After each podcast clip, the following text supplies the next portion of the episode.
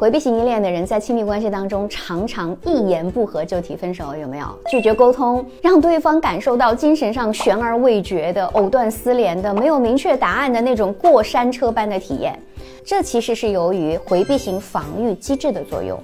当恋人情绪上的靠近和影响激发了他内在焦虑的时候，回避型就会过度想象而陷入恐惧，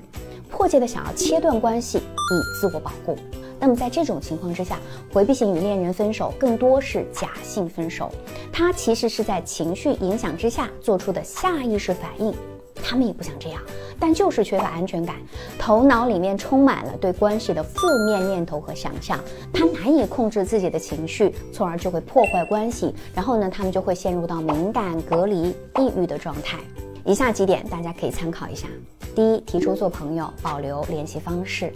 那如果回避型依恋的人提出分手之后做朋友啊，并且保留了你们的联系方式，这可能是因为他们无力面对情感带来的压力和挑战，从而产生退缩的表现。那这种情况可能是暂时的，同时也是受到你的态度影响。只要行为上还能继续，那就是还可以相处的。第二是会回复你的消息，为你做事情。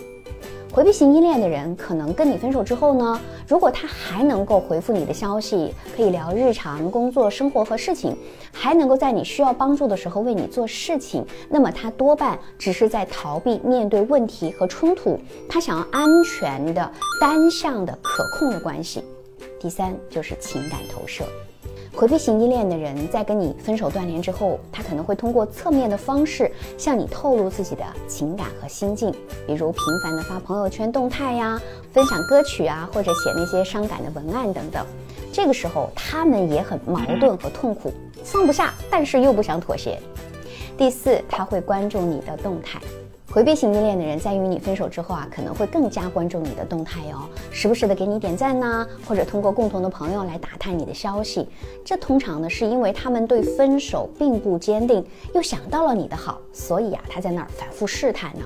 第五种情况是分手之后继续作的。那如果在感情里面你并没有什么问题，但回避型的人还是对你有所怀疑和敌意，总是提分手啊，说狠话呀，在你同意分手之后呢，还会要求你归还物品、删除拉黑，或者说在语言上划清界限，这就说明这个回避型他失控了，他们把对亲密关系的恨意和内在的恐惧投射到了你的身上，害怕失去你，所以他先推开你。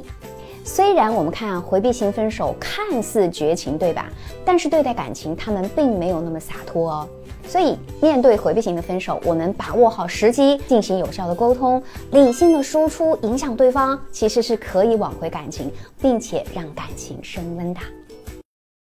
我是小资，关注我，影响千万女性，收获幸福。